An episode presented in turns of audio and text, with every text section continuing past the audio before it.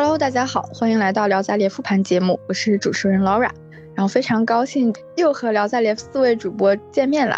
最近我看到有非常多的社会新闻，就是男生给女生花钱，然后最后分手了之后却要把钱要回去。好，所以请问大家，你们在同居或者恋爱的时候 AA 吗？我们是同居状态，然后我们也是 AA 的。一般情况下就是绝对完全的 AA，我们会各自花钱，然后在每周的时候大家记账，然后嗯来算一个总数，然后月底来进行一个 A。比如说某方先支付了共同开销，那就会计入，然后月末结算。这个模式我觉得还蛮少见的，因为我知道的情侣，大家一般可能就或多或少就算了，所以我其实很好奇你们是怎么开始的，就怎么决定也开始这样 AA 的。嗯，我们其实最开始恋爱之初的时候，也是就是比如说吃饭，这一次是我，下一次是你，这种或多或少的 A。然后也是在同居之后，我们因为支又会有很多共同的支出产生，然后我们也平时会习惯性记账，所以对于这种我们就开始进行了绝对的 AA，就很自然而然的也没有进行商量或者怎么样。那你心里的感受是什么样的？因为我知道有的女生她可能男生跟她 A 了之后，她会觉得说有点伤感情嘛。包括我觉得可能在我们的文化里，这种绝对的公平或者是绝对的这种公开，可能会有点伤感情。对，其实我们大家很多人都会觉得不要那么谈钱，谈的那么细，就显得有些斤斤计较或怎么样。但其实。我自己本身是一个不那么喜欢占别人便宜，我我是宁愿我花的多，然后对方花的少，或者怎么样，这样我会心里比较舒服一些。所以我我会要求一个结算嘛，我觉得其实算轻一点好一些嘛，也也不会影响感情，这样反倒会相对来说更公平一些。你在主导，其实你男朋友只是按照你的习惯去配合你，对吧？但是他也认可和接受，所以我们两个就很自然的达成了一致。那我觉得我和 Z Z 就差别很大了。我觉得他应该是一个在金钱管理上非常自律的人，那我就非常不自律了。就是我会觉得算钱对我来说，一是我也没这个习惯，二是我对这个事情好像也没有那么重视啊。所以我跟我男朋友相处，平时你来我往吧，就两个人差不多。你可能这次你吃饭你买，下次吃饭就我买，也是看情况。这个事情也看心情，但是不会出现你这一次，比如说去一家一般的餐厅，然后下一次要去一个 比较 luxury 的餐厅这种情况。我们可能还是跟情侣的状态不太一样，就是我们可能已经确认关系要走入婚姻了，所以时间拉长，你更不会计较这些了。然后说到我的话。我其实跟 ZZ 的模式是比较像的，就我们具体的处理方式不同。我跟家属基本上我们平时有花销也都是 AA 的，但一般我们会设立一个类似于共同账户一样的，比如说每个月往里面每人充值五百块钱、三百块钱，类似于这种。然后当有开销有需要的时候，比如说去吃饭、一起出去玩，统一由我这边来付，我付完之后就直接从里面划掉。觉得这样还是是比较方便的。然后也省的就是，比如说一周或一个月，然后那样再一笔去算，这个对我来说也是有点头大的。你们小情侣还真的是各有各的恩爱方式。就大家说起这个，让我想起来以前我上大学的时候，有一个特别蠢的故事，就是上大学当时交了一任男朋友，然后我那个时候是觉得我们双方应该金钱是独立的。我不应该让男生总是让男生出钱嘛，然后尤其在学校里面，有时候去吃饭呀，就是不是出去 date 这种吃饭，就比如说正常的，然后在学校里经常一起吃饭，然后这个钱也不好让男生总出。然后我做了一件特别蠢的事情，就是我跟他说每个月给你多少钱，然后之后就是我们两个人共同的开销，因为总是男生付钱嘛，你可以从这个钱里 支出。我还真的给了他好几个月，这个心态绝了。对，我觉得他是一个特别扭曲的一个心态，就是我觉得双方应该是一起出钱的。我觉得跟帆哥这个模式会有点相像，但是我又觉得这个出钱的动作应该由男生来完成，然后我就把钱给他。我后面想想，我为什么这么蠢？然后好像有一个月没有过完，我们就分手了。这做的也挺好的，现在想起来感觉我们还占了便宜，钱不算什么。嗯，帆哥那个模式好像感觉帆哥和帆哥家属达成一致。老冉，这个我在想，你你有和对方达成一致讨论过吗？讨论过啊，我就问他这样 O 不 OK，他说其实没有什么必要。我说 Anyway，我就给你吧。从我自己这个故事去剖析的话，我感觉就是非常矛盾又诡异的一个关于 AA 和独立的一个看法。就是我认为我应该是独立的，我我们双方应该是平等。然后，并且在这份感情上的支出是平等的，但是同时我又受限于 传统刻板印象，所以我其实比较好奇的是，大家是怎么看待这样一种 AA 和独立的关系的？我比较喜欢 AA 的一个原因，也是会觉得它是一种公平嘛。那大家付出都是相等的情况下，在其他方面的付出，我也会。极致的去追求这种某种公平，也不会觉得哦，你付出多，那你会在可以在其他方面少一些之类。就举例来说，比如说，嗯，你就可以在做家务少一些，那是肯定也是不可以的。这样大家也是平分的一个状态。我有看到很多博主建议女生不要去 AA，因为女生会牺牲很多。但我的想法刚好跟他是逆着的，就觉得你觉得你要牺牲很多，所以你不去 AA。这样你是自然而然的形成了一种各方面的不平等，但如果你强调要 AA，你就可以坚持在另一个方面去达成平等。这样的话就是一个顺着的逻辑。我有一个大概的印象，或者说感觉，或者说是我对婚姻中这种共同支出的一个想法。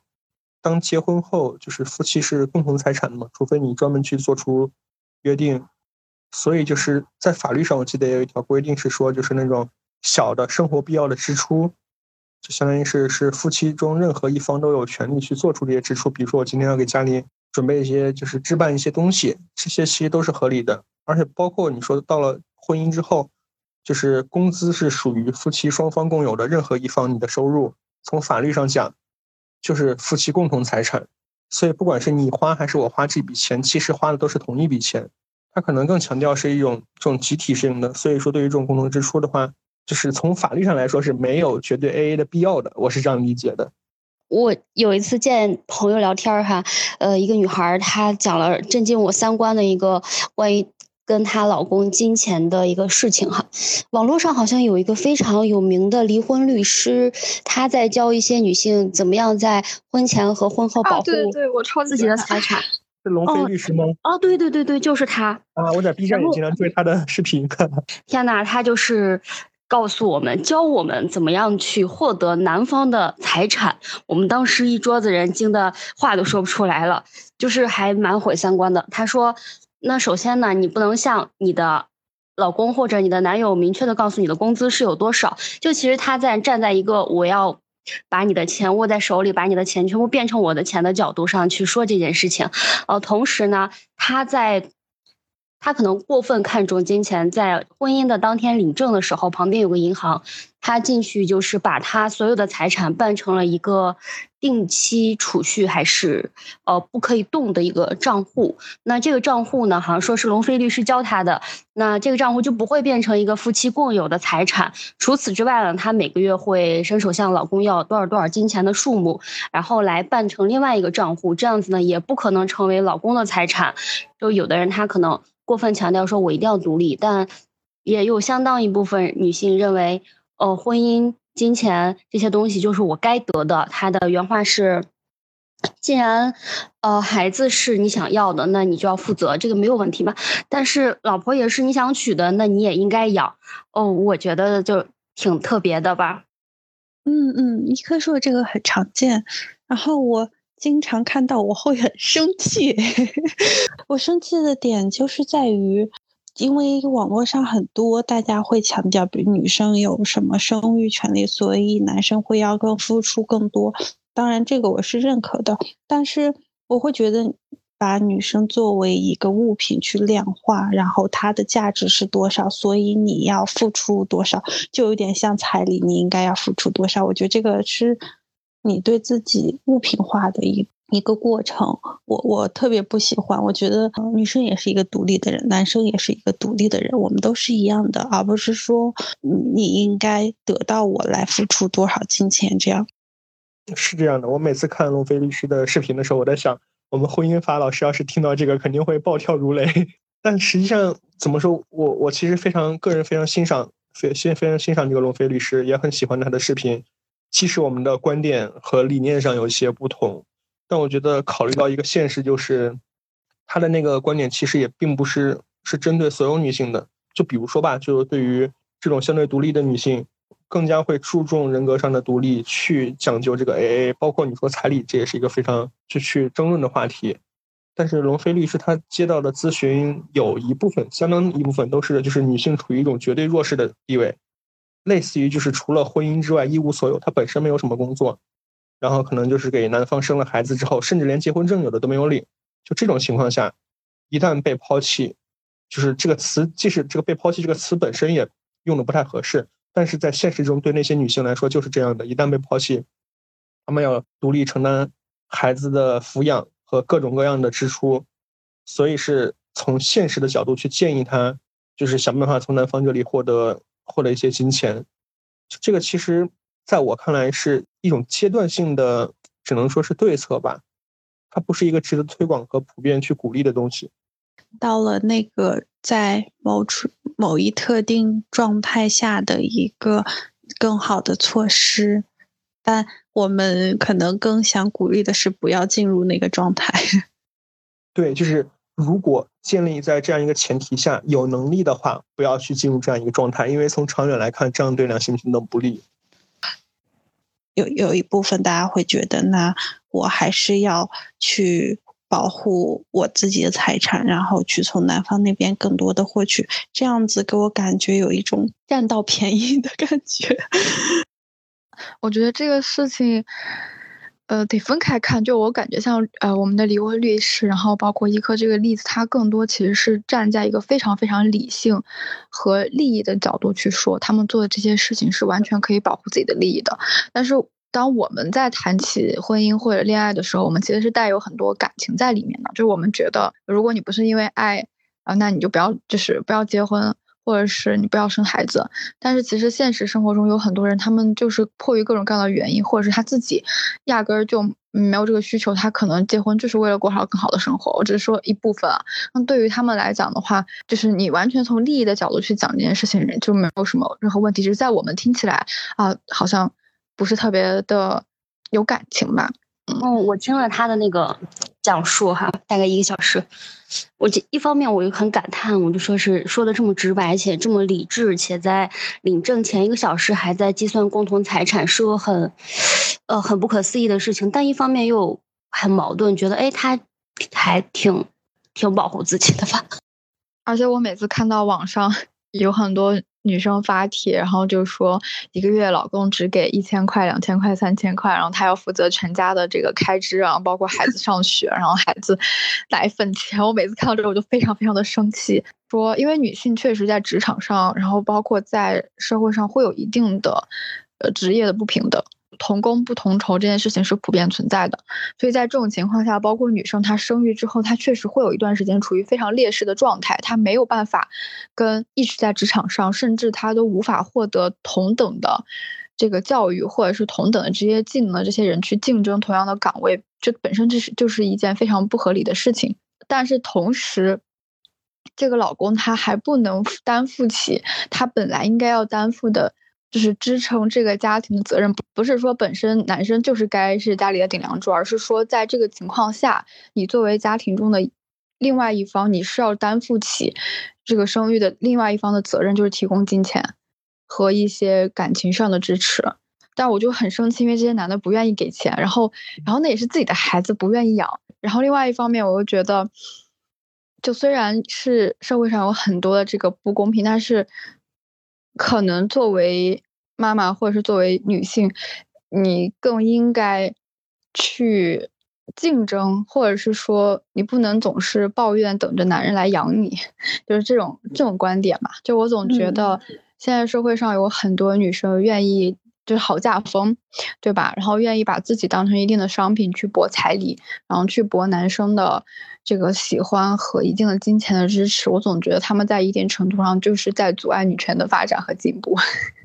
嗯，老外这个点跟我的想法是完全一致的。我也看到这一些新闻会很生气，但我也生气的一个点就是觉得可能会不会有些女士就是恨铁不成钢，把自己仅有的优势给抛弃掉，呃，去奉献给家庭之类的，呃，是一种恨铁不成钢的生气。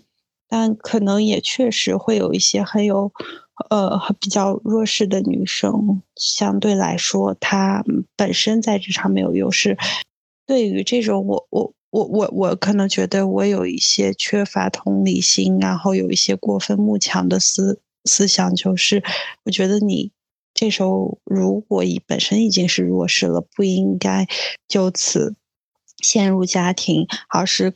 尽可能去争取你你你可以有的优势，比如说更好学习一些技技能之类的，然后去职场搏斗。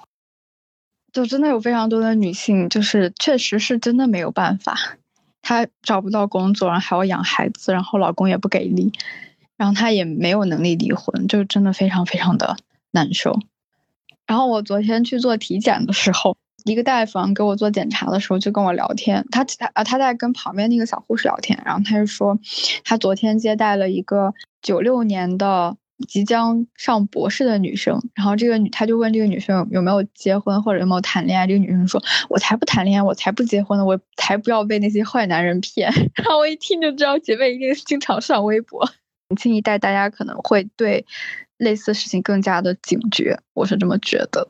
就大家可能会更强调在关系中的平等，或者甚至说平衡吧。不不管我们大家是 A A，还是我们可能有共同的账户，还是说我们就你一顿我一顿，大家大家都非常强调，其实是在关系中的平衡。我觉得可能完全的平等做不到，但是可能就是一种平衡。就是我觉得大家刚说那个，就是婚姻中的金钱观，可能跟婚姻观本身就是捆绑在一起的，就是。很多人他自身的婚姻观就是强附加在就是这种价值交换上的，所以就是当他有那种婚姻中的自私自利的，就是打引号的自私自利这种财富观念的时候，其实我觉得也无可厚非，因为他本身觉得婚姻这件事情就是利益捆绑。之前好像看过一个视频，讲的呢就是那个嗯，大家记得那个网红 Papi 酱吗？她说，她为了和她的老公有更加独立的相处方式，除了在金钱上的独立之外，他们在日常生活以及呃非常重要的节日，例如过年的时候呢，他们也会各自回到各自的家庭。是我想要的，这也是你想要的。对对，很巧，跟我家属的想法一样。我们之前还聊过好几次这个。他说过年不管怎么样，他肯定是要回他家的。我爱回不回？我说行。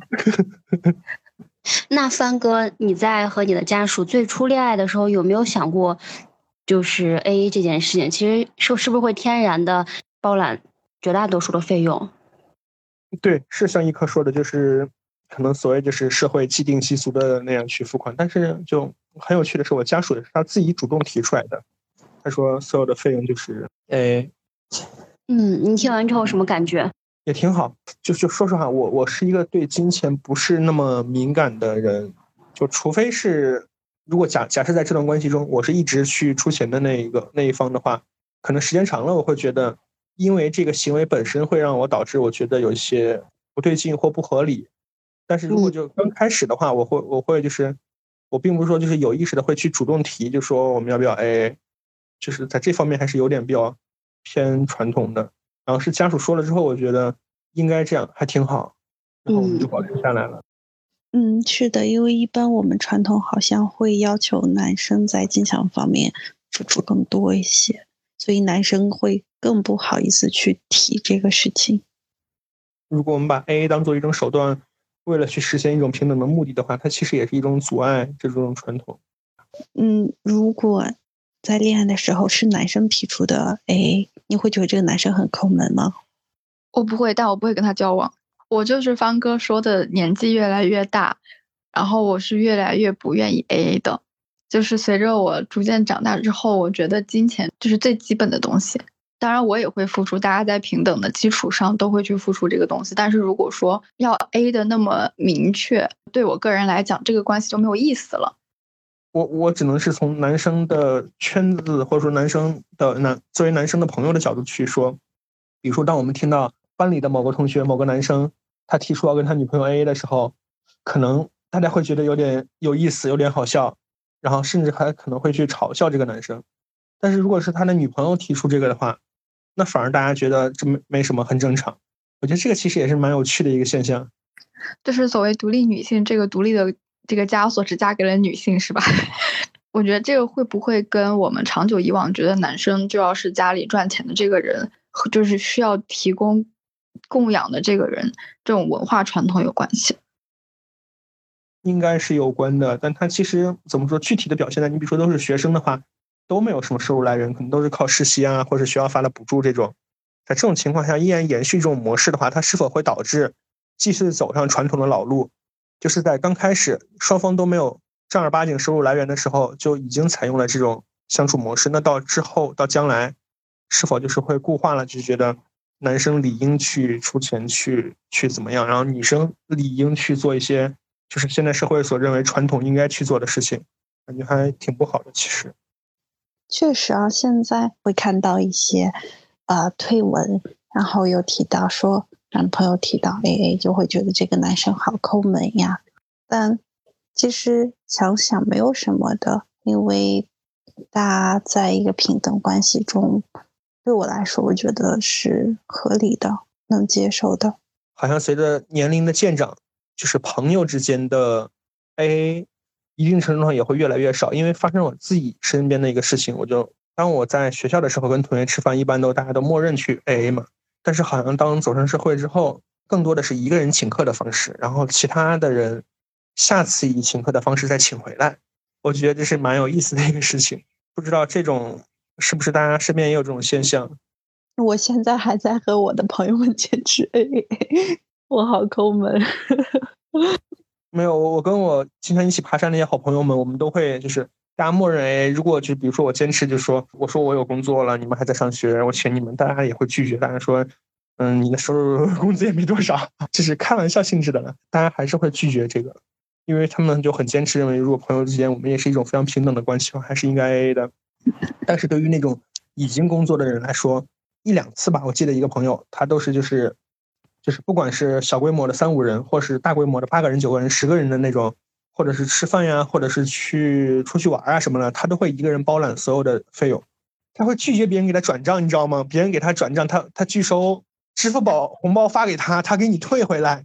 当然，我是真的不想要。他是个社牛吧？喜欢聚会的类型。大家的一种默契吧，就是比如说，就这次这次我们我们几个一起吃饭，这次一颗掏钱请客，然后下次就是我。我觉得这种相处模式也还 OK，但是我好像身边除了比如说真的关系非常非常就深的，大家可能真的是十几年过来的，然后尤其是一 v 一的这种，可能对方请或者是我请，就来回请，我觉得是 OK 的。但是像人很多，比如甚至三个人、四个人，我们。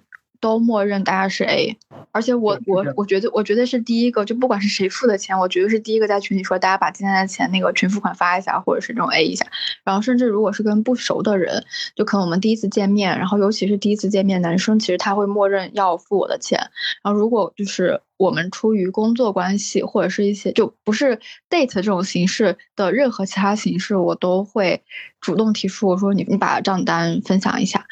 而且我觉得一定要 A 的原因是，比如说今天我们有个固定的朋友们，大家一起出去吃饭，呃，我只有 A 了之后，我才会觉得我呃是舒服的，我是是公平的。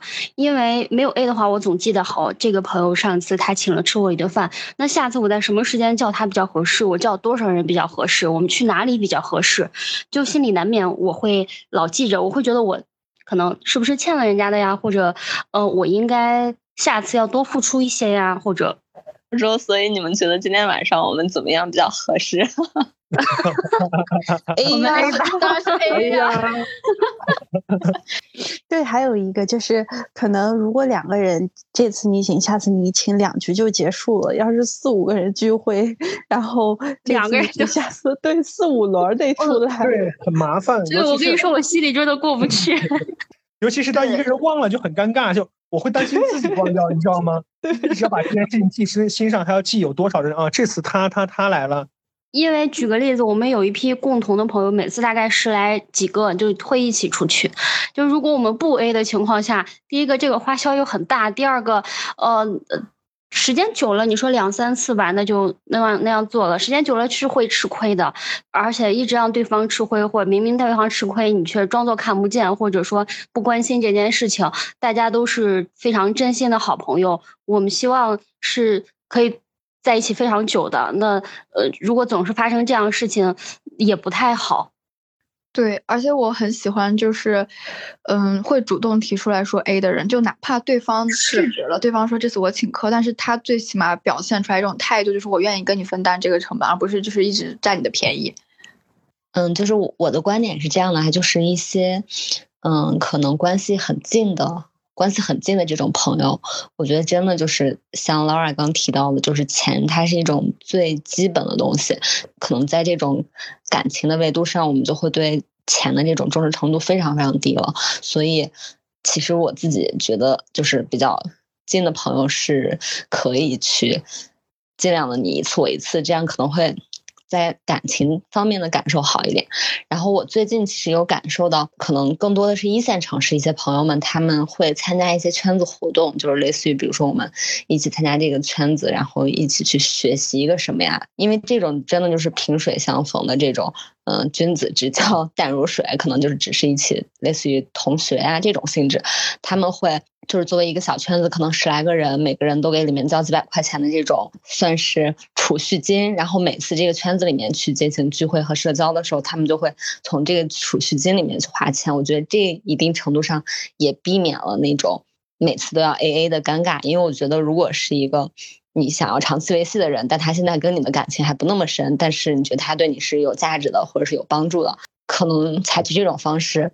会让大家的感受都好一些，我觉得可能还是一个感情维度的事情。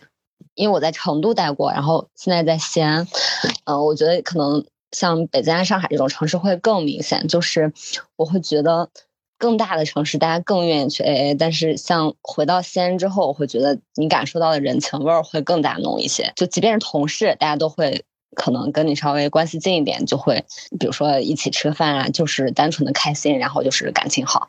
就我觉得会有这种人际关系距离上的一个。变化和差异。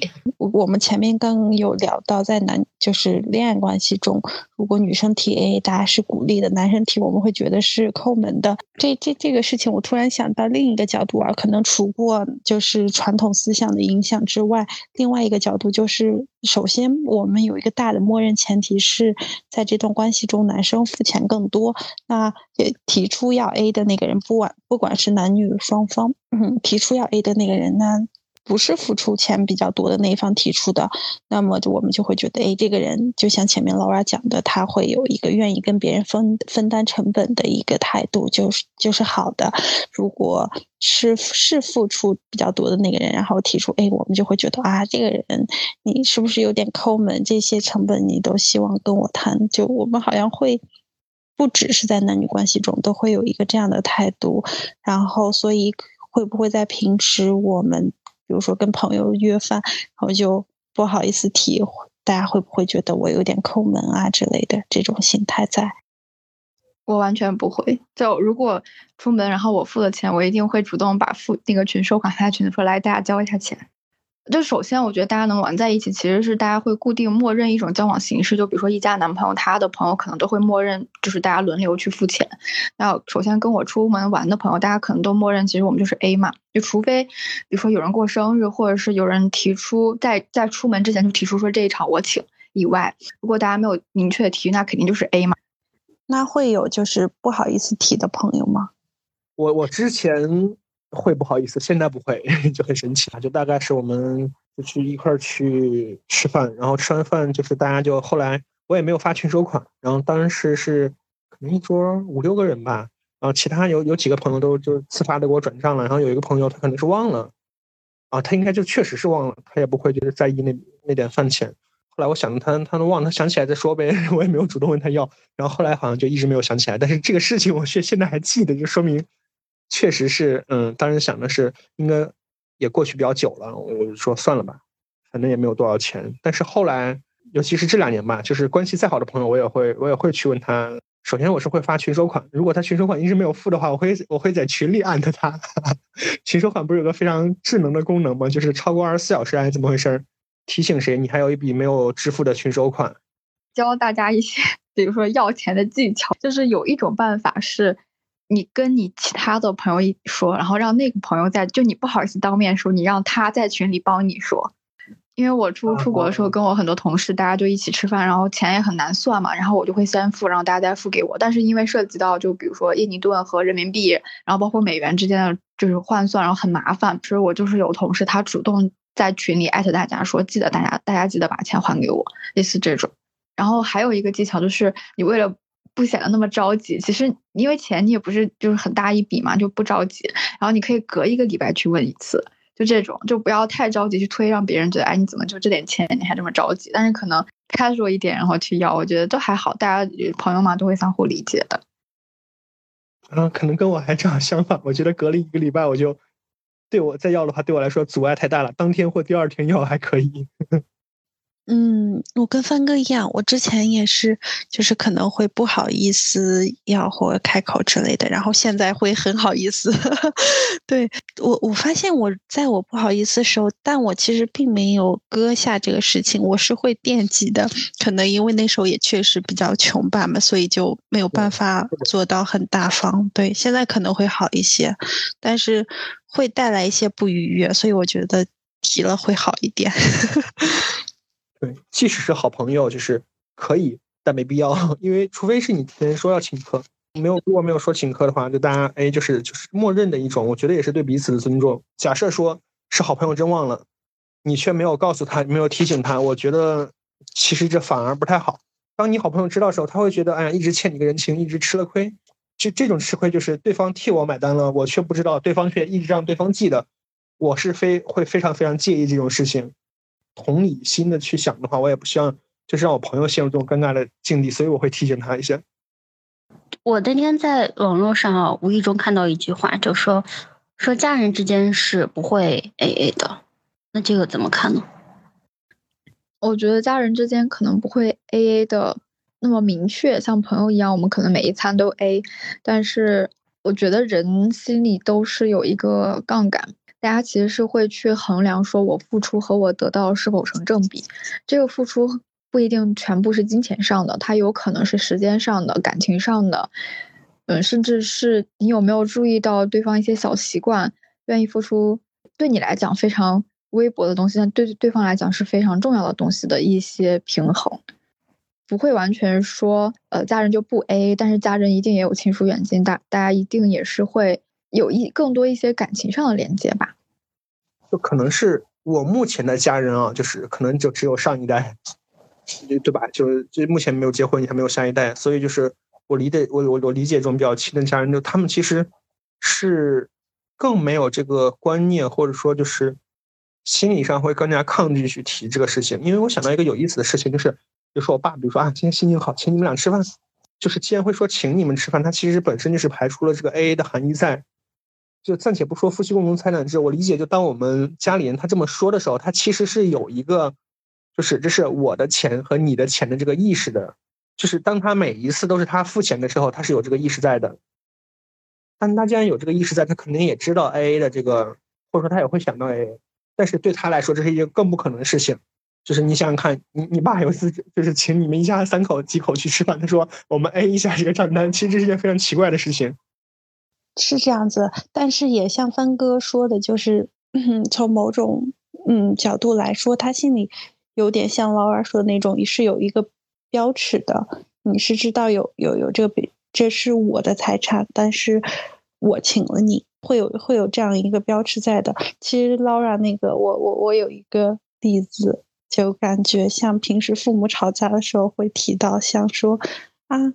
你你你你给孩子付出多少？孩子长这么大，你给他买过几次衣服？你带他逛过几次街？这种就是这种。熟悉了。对对对对，管过多少啊？家长会每次都是我去开。对对对对对，就这种感觉。但他其实他们心里是有标尺的 在的。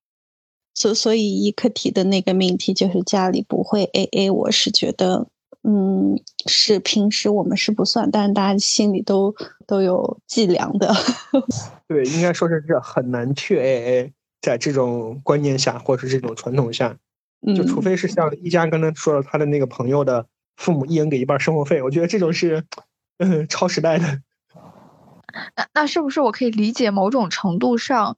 我们追求的其实不完全是经济上的独立，因为金钱的消耗，它其实也可能会引申为，比如说时间陪伴或者是对等付出这样一种关系中的平衡嘛。所以，其实我们在说 A A 的时候，我们是不是在追求其实是一种人格独立？嗯，是的，我觉得是这样子的。金钱独立可能是你呃人格独立的其中的某一个具体的表现。对，但是呃，也可能可以作为一个你人格独立的出发点，证明在某某些关系中是有一个尺度在的，然后我们会尽可能的去平衡，做成公平公正。对，就这种独立的性格呀，或者说这种特质，它可能是需要去刻意的去怎么说，有一定逆流的逆的趋势去培养、去发展的。如果在我们传统的这个教育环境下，其实是很难。培养出一个人格独立的人来的，不管是就是父母对子女这种教育，子女对父母的这种依赖也好，或者是说这种依附也好，他首先是很难独立于这个自己家庭的。然后包括到后面这种男女朋友的关系，都是按照传统的模式去刻的。到后期就是靠一个人自己的努力去形成人格独立，我觉得还是个比较困难的事情。我觉得经济独立这个最近我还想挺多的，就是。我觉得是你要为你自己以及你所选择的生活能够有自主权，不会想到没关系，还有谁谁谁帮我兜底。我觉得这是我现现阶段理解的经济独立吧。那这个那这个独立的门槛好高哦。啊，对啊，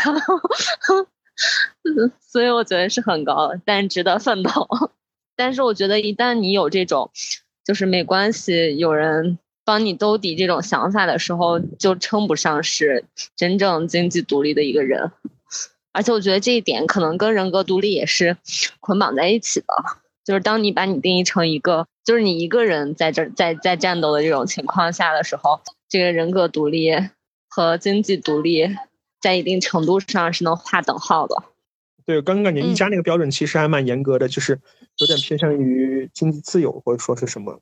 我们今天也聊了不少，我就觉得还是回归我们的主题吧，就是希望大家都是能够实现自己的独立的基础上去，进而追求更多的自由。是的，我觉得 A A 不可怕，可怕的是你不敢 A A。那么，以上就是我们这一期的节目啦。欢迎大家在评论区和我们分享你和你和朋友之间，或者是你和你的伴侣之间 A A 的有趣故事。那么，朋友们，我们下期再见啦，拜拜。拜，下次见。